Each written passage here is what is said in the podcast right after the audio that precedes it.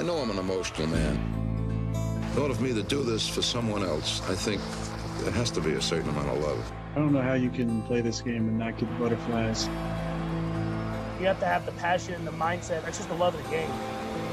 There's love for each other, in other words, in the game of football. Touchdown! Kansas City! Four touchdowns for the rookie. Six more for the Browns! We love each other in Buffalo. That's not going to change anytime soon. Touchdown, Tampa Bay! Rodgers delivers the dagger. You can be proud of this game, and you can do a great deal for football today. Go out there and play like I know you can play it.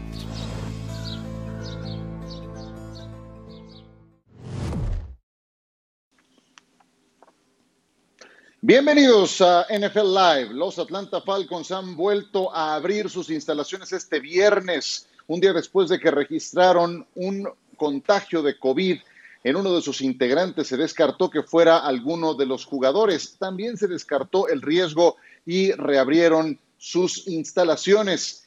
En este mismo tenor, los Indianapolis Colts fueron los que hoy cerraron sus instalaciones por varios positivos no se especificó el número de casos, están en proceso de validación.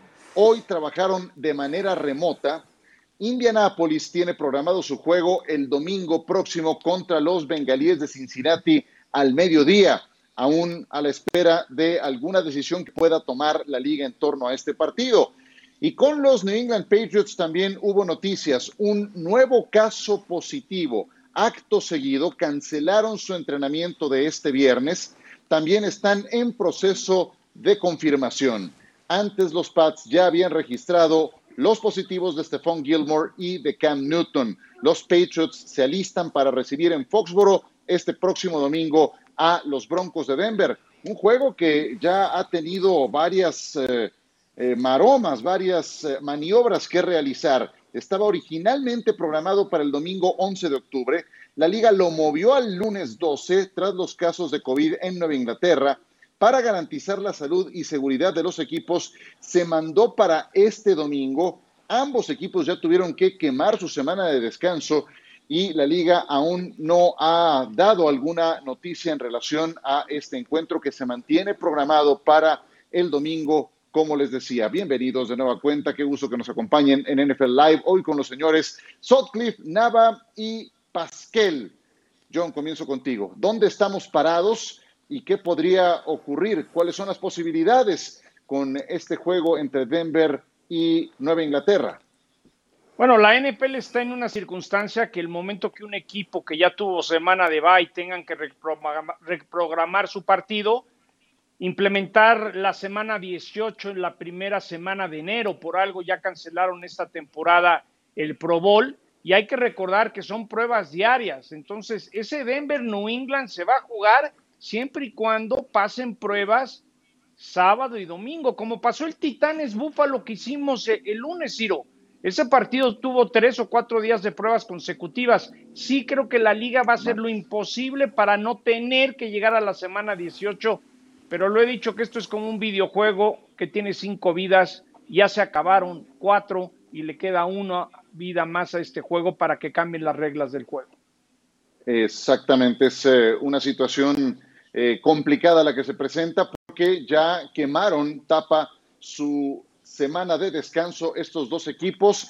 ¿Y cuáles son las posibilidades entonces que se enfrentan? Sí, Ciro, con el gusto de saludarte. La verdad es que no descartemos lo que ellos mismos habían dicho cuando presentaron el calendario, empezar a quitar semanas completas.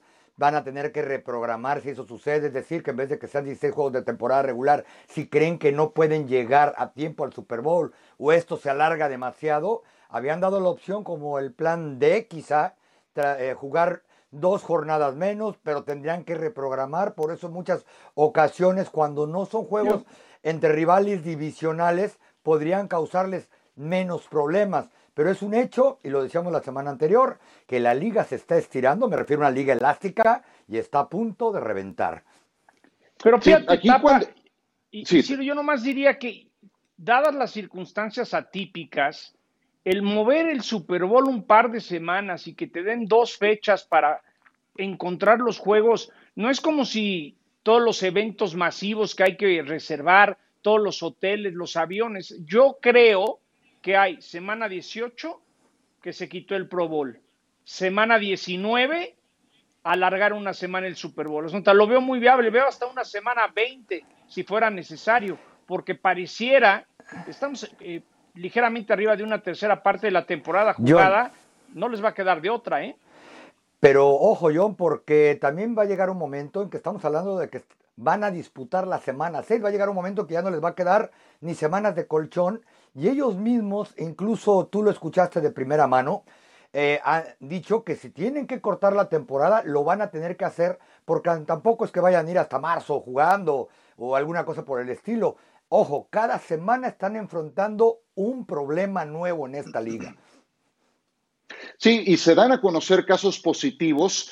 Lo primero que se hace en esos casos es cerrar las instalaciones y después proceden a validar esos casos positivos, porque se han dado casos de falsos positivos. Entonces, vuelves a hacer pruebas y en el transcurso que se da esa validación, esa verificación de los positivos, es entonces que quedas en esa especie de limbo entre que brota un positivo, cierran instalaciones y entonces viene la confirmación. En fin, eh, todo esto ha sido nuevo para la liga y están tratando de sortearlo de esta manera, pero en el caso concreto de Nueva Inglaterra y de Denver ya está el antecedente de que tuvieron que quemar su semana de descanso.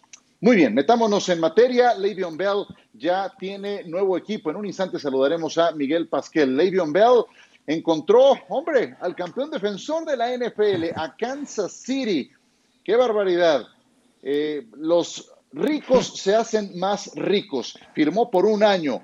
Ojo que tiene 28 años de edad. O sea, llevamos mucho tiempo hablando de este jugador, pero no es que esté acabado.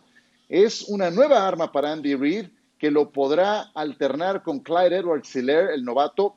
A ver, nadie niega que este es un jugadorazo que agradeció la oportunidad. Dos veces nombrado All Pro, tres veces Pro Bowler. No le funcionó a los Jets, pero está siempre jugando con fuego en materia disciplinaria. Pat Mahomes, bienvenido hermano, vamos por todo. ¿Se imaginan los pases pantalla de Mahomes con Le'Veon Bell? Ahora que se pongan en sintonía, eso va a ser un espectáculo. A ver, eh, ¿y cómo estaría entonces el equipo de Kansas City eh, integrado para la próxima campaña, eh, para esta temporada? Quiero decir que está en desarrollo. Bueno, habrá que ver primero si Andy Reid puede recuperar a la mejor versión de Le'Veon Bell, porque esa hace un buen rato que no la vemos. No recuerdo haberla visto con los Jets. Antes de ir a los Jets, estuvo un año sin jugar. Me tengo que remontar al uniforme de Pittsburgh para verlo en su mejor momento. No tendrán de manera inmediata a Sammy Watkins por un problema de lesión, pero siguen teniendo a Tyreek Hill, al mejor a la cerrada de la NFL, a Kelsey. Tienen a McCall Hartman, una línea ofensiva buena, aunque Osemele le ha costado trabajo ya asumir el rol de titular. Pero bueno, ¿qué me dicen de esto? John, no funcionó en los Jets. Esa organización es un desastre. Yo lo que sostenía era que Bell va a funcionar en una organización bien vertebrada, dueño, gerente general, entrenador en jefe. Eso es Kansas City. ¿Cómo ves esta mezcla?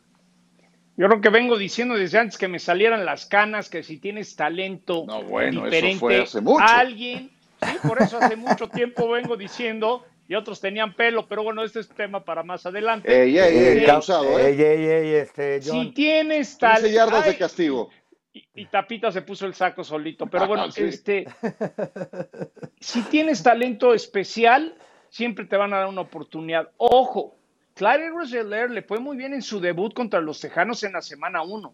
Desde entonces a Kansas City le ha faltado presencia en el ataque terrestre. Ya me quiero imaginar a Le'Veon Bell como corredor receptor, Kelsey protegiéndolo, cambiando todo, un poquito lo que le daba eh, Tariq Hill en su momento, o, o, o, no sé, eh, perdón, Kareem Hunt, perdón, lo que le daba Kareem Hunt.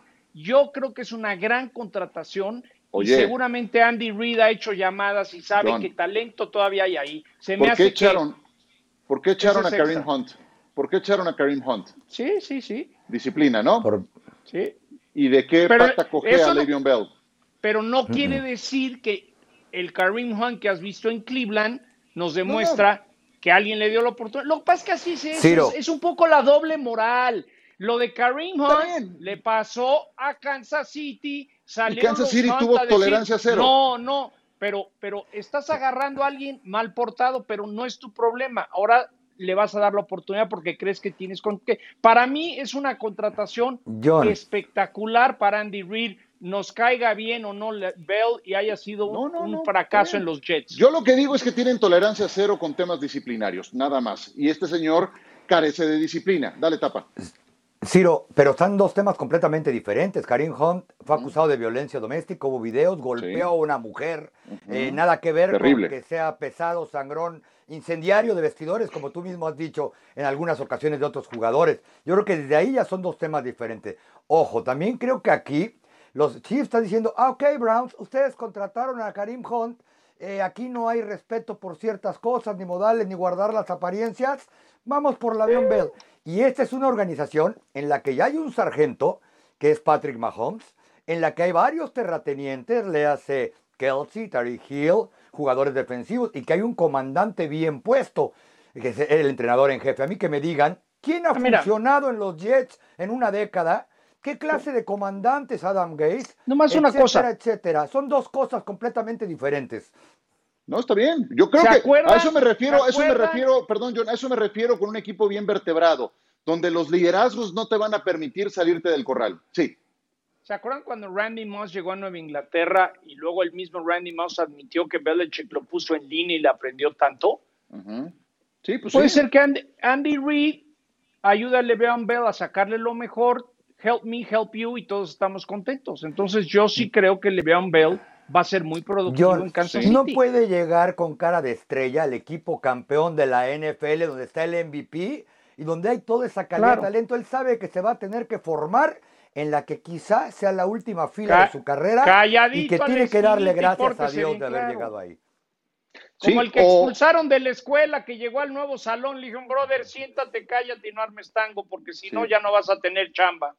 Pues sí, Eh, tal eh, cual. ¿quién- Pittsburgh, que es otra organización seria, sacó lo mejor de este talento de Antonio Brown. ¿Qué pasó cuando se fueron otros equipos? Desaparecieron. Kansas City tiene esa misma seriedad, por eso son los campeones y creo que suena muy bien. Pero ¿qué viene de manera inmediata para Kansas City? Un partido el próximo lunes contra los Bills de Buffalo. Ambos vienen de perder, tienen marcas iguales, cuatro ganados y uno perdido. Yo la verdad es que no quisiera encontrarme con Mahomes después de perder un juego en Arrowhead, porque la réplica puede ser muy violenta. La buena noticia para los Bills es que recuperan a Matt Milano y a Tredavious White, dos titulares defensivos. White, de hecho, su mejor esquinero. Y después de la barrida que sufrieron ante Tennessee en Nashville, esas son dos buenas noticias. Pero vas contra Mahomes y su arsenal. Decíamos, ambos llegan con 4-1, vienen de perder la condición invicta, son dos ataques muy productivos, aunque los Bills tapa son líderes de la NFL en conversión de tercera oportunidad. La verdad es que se vieron bastante mal contra Tennessee. Te pregunto, ¿puede la defensa de los Bills contra el arsenal de Kansas City Mahomes? Es muy poco probable, Ciro, tú lo acabas de decir, no quieres estar ahí para la réplica de Pat Mahomes, lo que es peor, ni siquiera han enfrentado a Pat Mahomes, pero después de cinco partidos han recibido 142 puntos, se ha estado cayendo la defensa de Búfalo. Vamos a ponerlo en contexto. Hace un año, a estas alturas, cuando iban a disputar el sexto de la temporada, habían recibido 70 puntos y era la, la defensa la que estaba sosteniendo a los Bills. Ahora, Josh Allen, que mal que viene es el segundo coreback que más yardas tiene por aire en lo que va de la temporada, es el que va a tener que sostenerlos. Van a tener que anotar muchos porque no va a poder la defensa de Bills soportar el ritmo frenético de los campeones de la NFL. Dale, John. A ver, me encanta Kansas City, queda como cuatro puntos, los doy feliz de la vida, les va a tocar bailar con la más fea, con la más enojada. Andy Reid ha tenido tiempo para preparar y los Bills nos dimos cuenta contra los Titanes que defensivamente flaquean por momentos, hasta Allen, no sé, como que se puso medio nervioso, no todo es Stephon Diggs. Yo creo que Kansas City va, va a ser muy contundente, le dolió, eh, humillaron al, al, actual campeón y creo que Kansas City tiene todo para ser muy contundente contra los Buffalo Bills. Yo creo que Buffalo nos mostró señales de que no es el mejor de su división después del partido contra los Titanes, porque hay juegos que hay que ganar, hay que salir y como visitante ganar. y creo que ahora Kansas City va a llegar y le va a demostrar a los Bills que ellos como visitantes pueden ganar y ser contundentes. Ojalá se hayan repuesto ya de esa arrastrada que le dio a Josh Norman eh, el equipo de Tennessee la semana pasada. Derek Henry, una de las jugadas más vistas en los últimos días. Vamos con otro tema más antes de cerrar.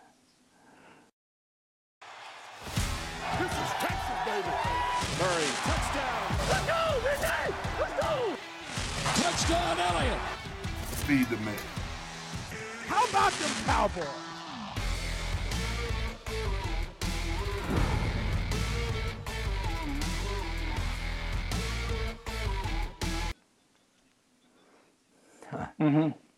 ¿No quieres? Está, fácil. Muy bien, volvemos con ustedes. Aquí está, eh, vaya, el, el comparativo de corebacks que se estarán enfrentando en este Cowboys contra Cardinals. Andy Dalton contra Andy contra Andy Dalton contra Kyler Kyler, Murray. Murray, disculpen ustedes, sí. Es poco lo que vimos de Dalton, pero completó 9 de 12. Nada malos. Murray sí, muy espectacular, lo que ustedes me digan, pero vean ese 6 espantoso que aparece en el penúltimo renglón. Corresponde a las intercepciones. Seis intercepciones son demasiadas. Eh, vamos a hacer el comparativo de estos dos corebacks porque, a ver, yo, quiero preguntarle a John Sutcliffe si está de acuerdo conmigo. Yo creo que los alcances de los Cowboys con Andy Dalton son muy semejantes a los que tiene el equipo de Dallas cuando estaba el eh, quarterback titular Dak Prescott. Pero de estos dos quarterbacks, John, si tuvieras que quedarte con uno, ¿con cuál sería? A mí me gusta Andy Dalton. Yo creo que no será tan espectacular como fue Dak esta temporada corriendo, pero va a proteger mucho más el ovoide, porque si a Dak le podemos criticar algo, es que sí escupió mucho el balón, sí hizo entrega, sí generaba muchas yardas mucho, y muchos Porque, puntos. Y, creo mucho, que ¿no? Andy Dalton, creo que Andy Dalton le va a dar estabilidad, orden a esta ofensiva. Obviamente, pues, la defensa de Dallas es otro tema, pero sí creo que Andy Dalton llega a una situación donde tiene todo que ganar, poco que perder, y el, el joven, el pelirrojo, tiene experiencia y creo que va a ser una grata, grata sorpresa para los fans de los Cowboys, que con Dalton pueden por lo menos competir para ganar la división este de la Nacional. Ok, entonces te quedas con Andy Dalton. Perfecto, vamos a... Para el lunes, eh, para el lunes. para el lunes, de acuerdo, digo, tiene más futuro Kyler Murray desde el principio elemental de que es más joven que Andy Dalton. Pero bueno, vamos ahora a comparar esto que me parece fundamental. Ezekiel Elliott.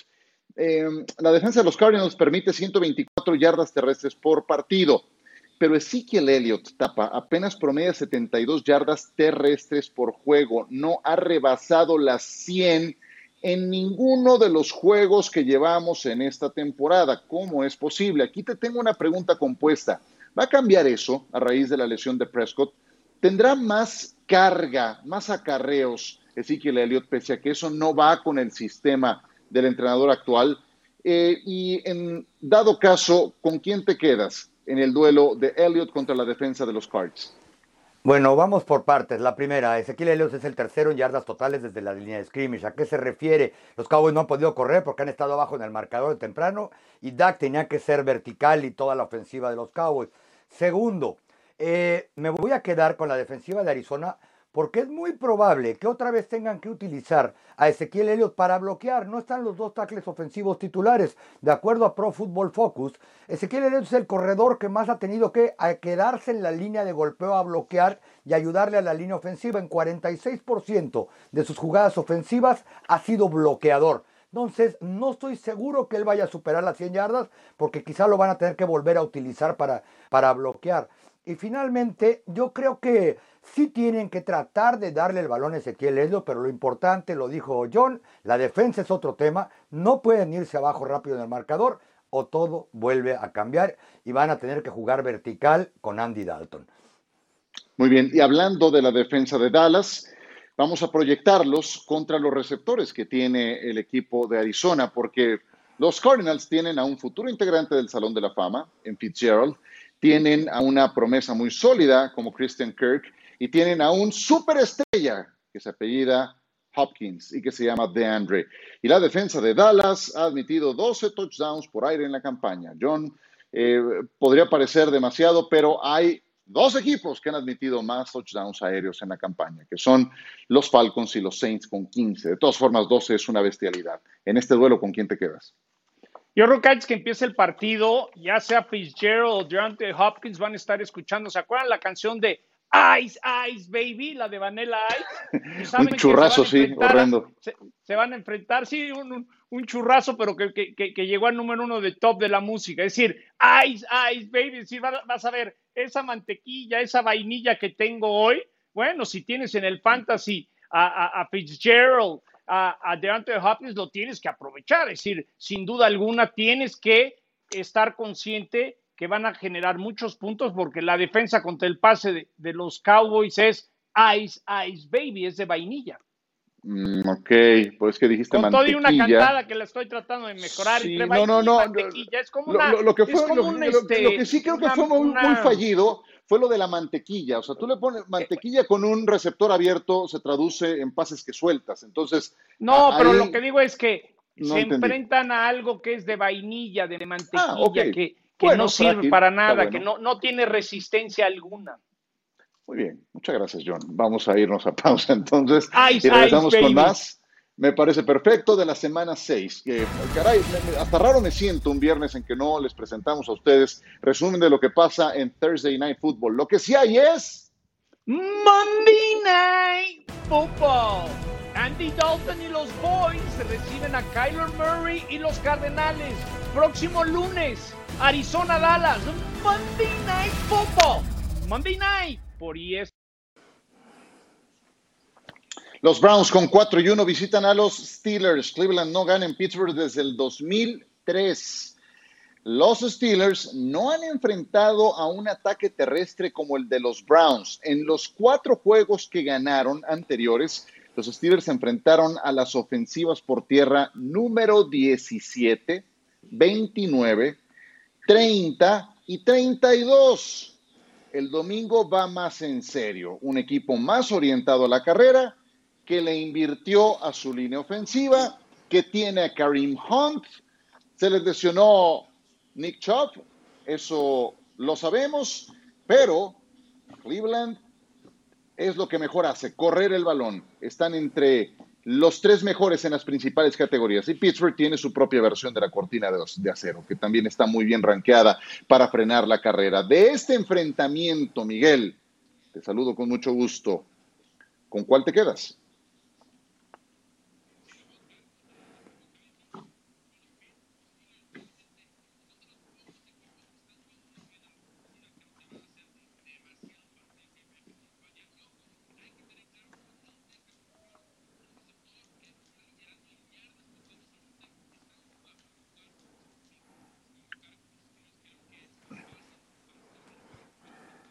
A ver, John, tú acabas de, transmitir a los Browns. ¿Ese ataque terrestre le va a ganar a la defensa de Pittsburgh?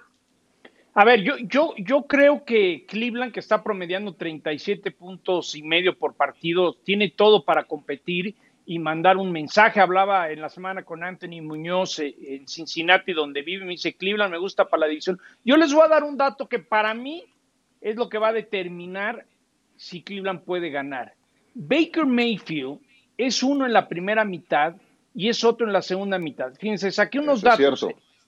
En la primera mitad, 68% de efectividad, 7 touchdowns, 0 intercepciones, rating de 119. En la segunda mitad, con todo y la racha que traen, 53% de pases, un touchdown, tres intercepciones, menos de 40 de rating. Entonces, esta es la prueba para que Cleveland demuestre que puede jugar un partido completo. Sí, al igual nos llevamos la sorpresa y decimos, ay, los perros otra vez no pueden competir. Pero yo sí creo que Stefanski tiene un equipo bien ordenado, Baker Mayfield tiene más confianza y sigo pensando que Cleveland va a dar el campanazo Pero van en la casa del cacho negra. ¿eh? Van contra su bestia negra. Pero este es otro equipo.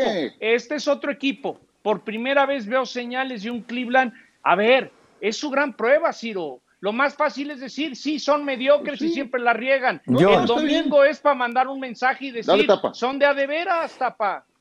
Estoy completamente de acuerdo. ¿eh? Este, este equipo de los Browns, si no le ganan esta semana a los Steelers, no sé cuándo lo van a hacer. Además pueden aprovechar que no va a estar el guardia derecho Jason Castro para los Steelers y enfrente en esa línea defensiva está uno de los dos mejores linieros defensivos que ha habido esta temporada. Me refiero a Miles Garrett. Lo vi aquí en Dallas. El tipo estaba destrozando al que le ponían enfrente y eso incluye al Pro Bowler Zach Martin, no solamente al novato Steele por un lado. Por otro lado, el ataque terrestre ese monstruo de dos cabezas, y no me refiero a Nick Shaw porque no va a estar, sino al corredor Johnson, que aquí en Dallas salió de la nada para correrles casi 100 yardas, 95. Este equipo, sumado al Karim Hunt, tiene corredores para dar y regalar, tiene receptores, y sinceramente Pittsburgh, sigo insistiendo en que no ha enfrentado a ningún rival realmente de peso. Bueno, muy bien. Yo sigo pensando que Pittsburgh va a ganar ese este dato. partido. Eh, ¿Me dejan que darles vemos, ese dato, Ciro? vemos el Football Power Index y te escuchamos. Dime rápidamente. El récord combinado de los rivales de Pittsburgh, tres victorias, 15 derrotas y un empate. Y en eso estoy de acuerdo con el Tapa. Tampoco han enfrentado a nadie, ¿eh? Está bien, está bien. 57-43 dice Football Power Index. Eh, Las Vegas dice más cuatro, favorito el equipo de Pittsburgh. Yo creo que Ciro. ganan y cubren los Steelers. Lo mismo decía contra los Cowboys, que iban a ganar los Cowboys con el 60, el Power Index, y ya ves lo que pasó. Bueno, Hasta los bien, perros ya empezaron a ladrar. Pues sí, todo, todo el programa han estado narrando, ah, narrando, no, este, ladrando, pues, que es lo mismo. Qué veces, llevado, ¿no? ¿eh? Bueno, Qué llevadito. apenas la tercera vez que Aaron Rodgers y Tom Brady se van a enfrentar en sus carreras. Apenas la tercera y entre los dos acumulan 535 juegos en sus carreras. Rodgers no ha tenido a Alan Lazard y a Davante Adams en eh, los juegos recientes y aún así no deja de anotar al menos 30 puntos por partido. Historias a seguir. Green Bay llega con nueve victorias al libro en temporada regular. Davante Adams ya entrenó, va a jugar. Y Tom Brady, después de una derrota, tiene marca de 22 ganados y 6 perdidos. Así se ponen las cosas. I think there's a lot to like about his uh, his play and uh, his ability to pass football. I think everybody always is pretty much in awe of how he makes it look so easy. The throwing motion, the velocity on the ball, the placement of the ball, how quickly the ball gets from his hand to the receiver's hands.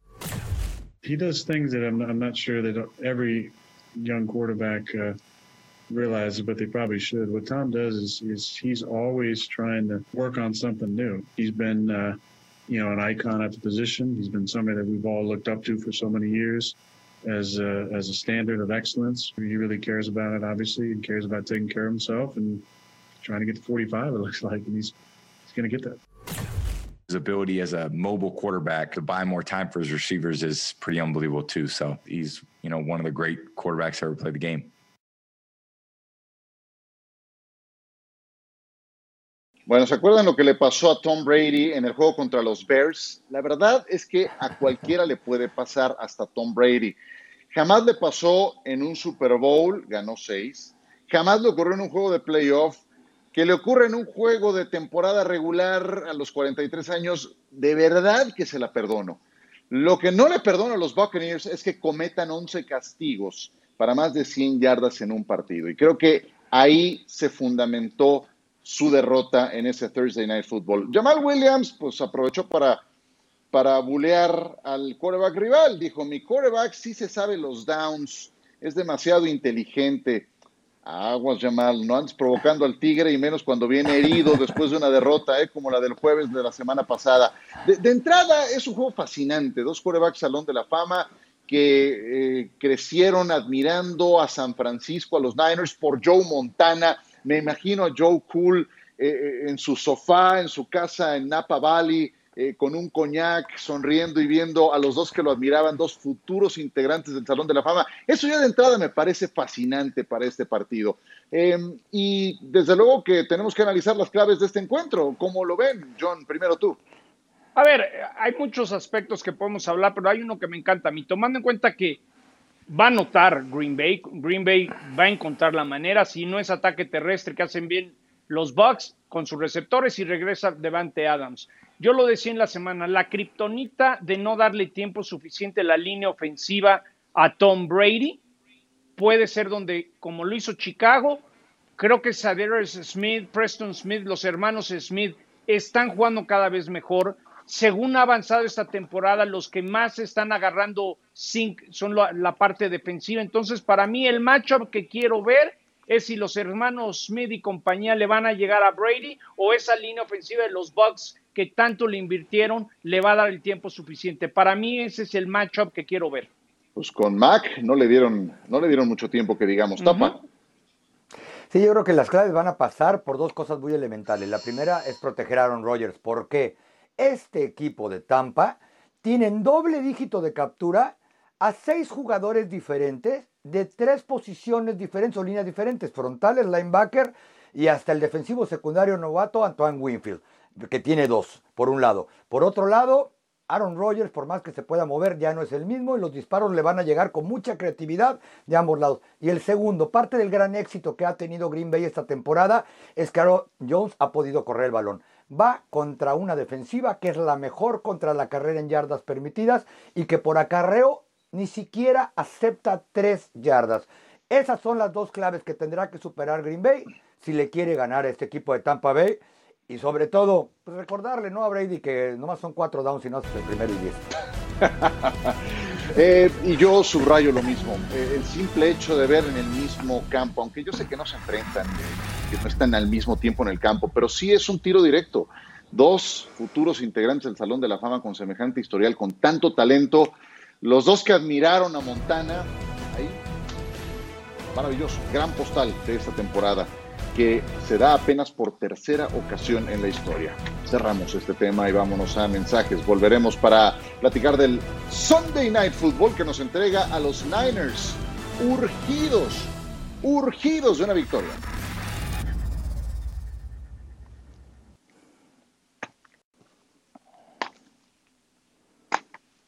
Una realidad. Los Niners se juegan la temporada, ¿eh? no exagero, el domingo por la noche en Santa Clara. Traen dos derrotas al hilo en su estadio ante Filadelfia y Miami. Jimmy Garoppolo bajo intensa presión, cuestionamientos de si es en verdad la solución para el equipo. Su defensa fue incendiada por Ryan Fitzpatrick. Ahora van contra los Rams de Aaron Donald, de Michael Brockers, que lograron ocho capturas de quarterback la semana pasada. Los Rams, después del Super Bowl, 13 ganados y 8 perdidos, es el décimo de la NFL. Yo debo confesar que me ha gustado lo que he visto de los Rams. Han superado mis expectativas. No es un equipo que se haya desplomado como yo mismo pensaba. Van con 4 y 1. Han sorteado viajes del otro lado de, la Unión Americana de manera sólida. Yo te pregunto, eh, Miguel, esta defensa, ¿qué crees que resulte cuando la pongas frente a Garoppolo y todas esas dudas que hay con el equipo de San Francisco?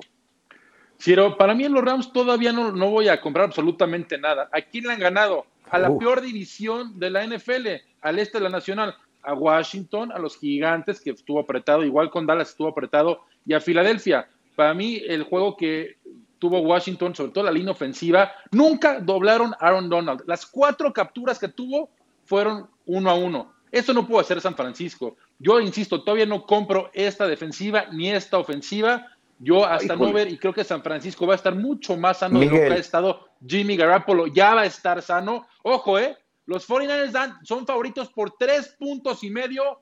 Ahorita meto lo que me sobra, unos 100 pesitos, a los San Francisco 49ers para cubrir ese partido. Miguel, te metiste seriamente con la división este, pero ¿qué pasó? Que esa defensa de los Rams que no la compras detuvo en 17 puntos a la ofensiva de los Cowboys. Es el único partido en que no han podido anotar 30 La semana 1, tapa, hace más Contra de un mes. Filadelfia, sí, para ellos también era la semana 1 contra los Rams, de los Rams. Por eso, pero no puedes comprar eso. Le metieron treinta y tantos puntos y otra vez frenaron por completo la ofensiva. Estos Rams han demostrado contra el que les han puesto, ellos no armaron el calendario. En cambio, San Francisco se las ha visto duras prácticamente contra todos. ¿Por qué?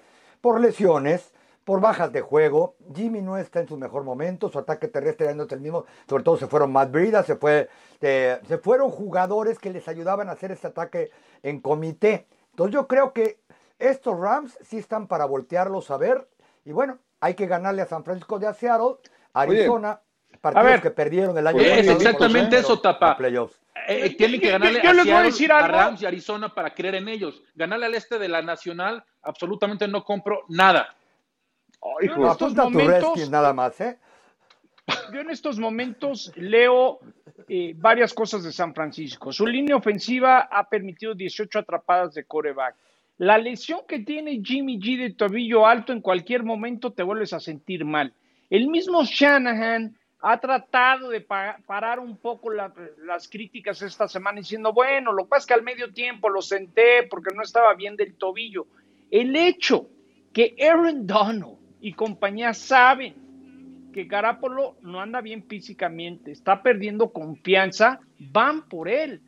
San Francisco, la pregunta para mí es si Jimmy G va a ser el coreback titular el próximo año, porque creo que la crisis ya llegó a tal punto de que no cree Shanahan eh, ni Lynch en Garapolo. John. Medio que lo tienen que arreglar porque estamos apenas a- en la semana 6. Si no, ¿quién es? Yo, ah, ah, bueno, pues ese es, sí, quién sabe. Esa es la buena pregunta. ¿A quién vas a traer? Sí, de momento esa es una duda. Y San Francisco se Ahí juega está la temporada. Andy ¿eh? De verdad que se juega la temporada. Andy Dalton firmó por una, una campaña nada más. Y ya verás, te va a sorprender, Tapa, el, el quarterback que, que se llevaron Ah, los Dallas. Cowboys.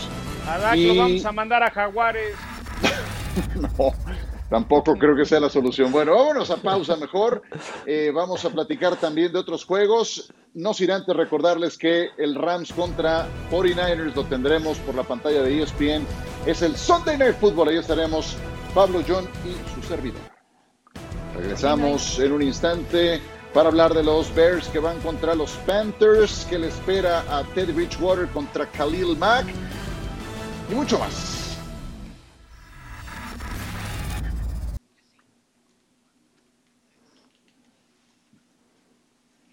Los Bears derrotaron bien a Tampa y los Panthers traen tres victorias consecutivas, aún sin contar con Christian McCaffrey. Es, es espectacular lo que ha ocurrido últimamente con los Panthers. Muy bien, Teddy Bridgewater, que ha completado 73% de sus pases, 792 yardas aéreas, 8 yardas promedio por intento, ya quisiera Drew Brees en la actualidad, y 101 puntos de rating. Bastante bien lo que está haciendo Bridgewater. Bears contra Panthers del lado de los Bears, fíjense en el segundo número, apenas 21 puntos por juego y han ganado cuatro. Bendita defensa, ¿no? Los números tratan mejor a los Panthers en lo ofensivo. Así es de que este duelo nos entrega una gran incógnita, eh, tapa, eh, lo que va a ocurrir con Bridgewater cuando enfrente a la sólida defensa de los Bears. ¿Qué crees que ocurra? Eh, yo creo que Teddy Bridgewater puede dominar a esa defensa, si se le dice así, porque tiene piernas. Aprendió bien también en Nueva Orleans cómo proteger el balón. A correr Esa por es su la vida. clave de su éxito. Exacto. Y, no, moverse, tirar, pasar, corriendo, etcétera. Anderson, Davis, dos muchachos de los que nadie hablaba cuando comenzó la temporada, han hecho más que excelente el trabajo, uno como receptor, el otro supliendo a McCaffrey, por un lado. Por otro lado, es mucho mejor coach. Matt Rule con el lado de Carolina que Matt Nagy con estos osos de Chicago, que tienen además un calendario muy, muy complicado. ¿Se te hace, John, mejor Rule que Nagy? Va llegando. Pero fíjate, que, Ciro, que pensando en el, en el futuro, siento que, que los Bears en cualquier momento se van a volver en calabaza porque no planearon bien las cosas. Yo hice el primer juego con Fer tirado de, de Raiders en Carolina y Ajá. desde entonces me han sorprendido los Panthers. Yo creo que Terry Bridgewater sí es alguien que se puede volver eh, el líder de una franquicia con McCaffrey. A mí me ha sorprendido mucho Rule. Creo que ha hecho muy buen trabajo. Hoy no pensaría que tienen las victorias que ya llevaron, por lo menos la- la- la- las Panteras. Para mí es una de las gratas sorpresas las Panteras y siento que Chicago en cualquier momento se va a caer a cachos. Ese es el que se convierte en calabaza, ¿no? ¿Tú coincides? ¿Coincides, este, Miguel? ¿O tienes Sí, yo sí creo que Chicago, a ver, Nick Foles semejante? no creo que es un quarterback que te va a llevar muy lejos. Ok, ganó un partido, ganó dos, a Tampa Bay creo que corrió con mucha suerte, honestamente, pero está en una división donde está Green Bay. Para mí Green Bay es el gran favorito. Insisto, y Nick Foles no se hace un quarterback de una temporada completa. Y por otro lado, lo que están haciendo Rule y los Panthers, empezaron 0-2 es difícil empezar 0-2 y ganar tres seguidos. Y honestamente esa división pensé que iba a estar mucho más complicada de lo que está. ¿eh? Nueva Orleans no es los Santos de que estábamos viendo en años anteriores. Vimos lo que le costó, trajo ganar a Breeze contra los Chargers en Monday Night. Y Tampa Bay todavía Tom Brady no se aclimata esa ofensiva, así que no me extrañará absolutamente nada que Terry Bridgewater lleve a ese equipo a ganar la división. Sí, y los Falcons son un desastre, con cero ah, ganados, cinco perdidos y con cambio de coach. Efectivamente, sí, esa división se presumía más sólida. Vamos a llevar ahora mismo la entrevista con Anthony Muñoz, ¿es correcto, señor productor? Después de la pausa, me parece muy bien. Ni más ni menos que el señor Sutcliffe entrevistó tal vez al mejor tackle ofensivo, tackle izquierdo de la historia. O díganme qué otro, sino Anthony Muñoz. Al volver, palabras suyas. Seguramente durante el corte comercial se quedaron pensando que otro tackle izquierdo, Art Shell, eh, sin duda alguna, muy eh, publicitado y muy sabida su gran posición como tackle izquierdo. Pero ¿quién más que Anthony Muñoz entre los mejores de todos los tiempos? John Sutcliffe platicó con él. Es un placer irnos hasta Cincinnati, Ohio, con una leyenda. Eh, Anthony Muñoz, Antonio Muñoz, thank you for the interview. How you been doing, my friend? doing great, John. Uh, you know, just adjusting, making adjustments, and uh, with what's going on, but things are going really well. Tell us about this virtual NFL Play 60 character camp that you're involved in. What's it? ¿De qué se trata este campamento? What's it, what's the camp about, Antonio? For uh, for nine years, we've been doing these NFL Play 60 character camps in person. We've been in uh, 30 of the 32 NFL cities. Uh, usually, when we have these camps, we we usually have a, a minimum of 300 kids at the camp. Uh, we, you know, so we've been doing them all over the country. And of course, with COVID 19, you have to make adjustments and you have to do things differently. So we wanted to continue to do the camps. The, the league uh, loves the camps, wanted to continue to do them. So we just had to be creative. Uh, we put it together, had some animation, which has never really be, been done. You know, our target audience is like seven to 10 year olds. So we're kind of giving them football 101, the running back, the quarterback, and a little offensive line play. But then we have some animation to, to go along with. What does it mean? The other day we were talking to Roberto Garza y me dice, yo crecí viendo Anthony Muñoz y por eso yo quería llegar a la NFL. I grew up watching Antonio Muñoz and I wanted to make it to the NFL. What does that mean that some young Latino watched you at some point and now they follow their dreams like you? Well, it's exciting because, you know, from a young age, like when I was in high school and college, I always wanted to be a role model, but I also knew that I could be a role model to Latino kids because uh, being a football player at USC and in the NFL was not something that you saw a lot of Latinos playing. Como un ex Bengali, as an ex Bengal, how would you assess the number one pick of the past draft, your new starting quarterback, Joe Burrow? Well, I've always, I mean, I've been a Joe Burrow fan since the last year he played in college. I was excited when the Bengals drafted him. I think he's going to be a special, special quarterback.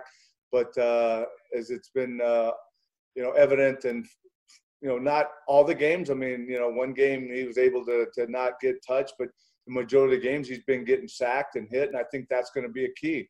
Uh, you have to keep Joe healthy. You have to keep him upright. And, uh, that's the job of the offensive line. So I think you know he has enough weapons around him that uh, he can really flourish in this offense. But uh, again, uh, I don't care if you're Tom Brady, Joe Montana, John Elway, or Joe Burrow.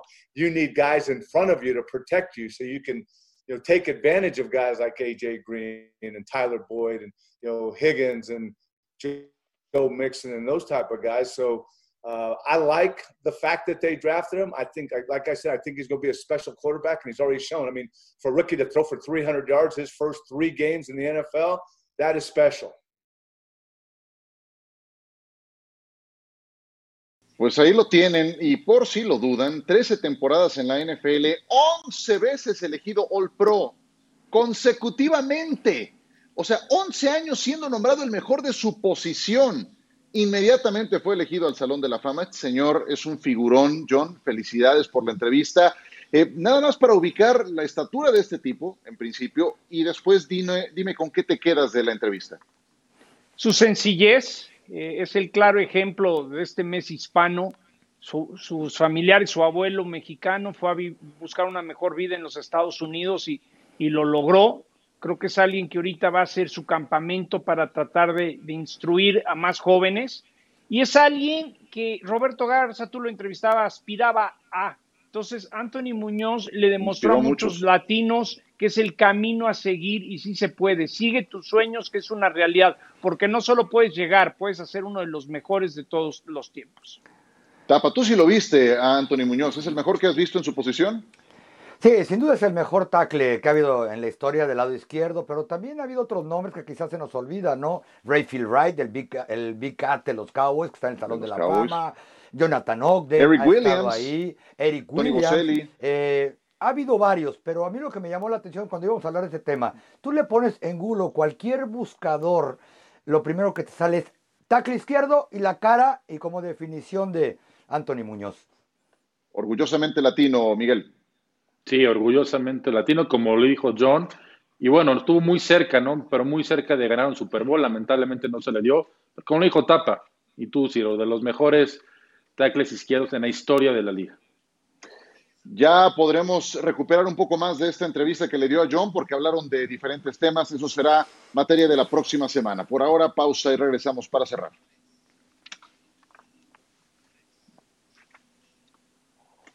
Bueno, nos quedan 40 segundos. Administrenlos bien. Tapa adelante. Sí, el Leighton Van Der Esch, el linebacker lastimado de los Cowboys, va a jugar esta semana por primera vez desde el primer cuarto de la semana 1. Randy Gregory, que cumple su castigo el 25 de octubre, ya entrenó con el resto de sus compañeros esta semana. Miguel, nos vamos. Ojo con el Trevor Lawrence Bowl número uno, Gigantes contra Washington. Podrán estar peleando el perdedor la primera selección. Ah, qué chulada. John. Nada, que tengan un enorme fin de semana. Bueno, perfecto. Que la pasen muy bien y gracias por acompañarnos.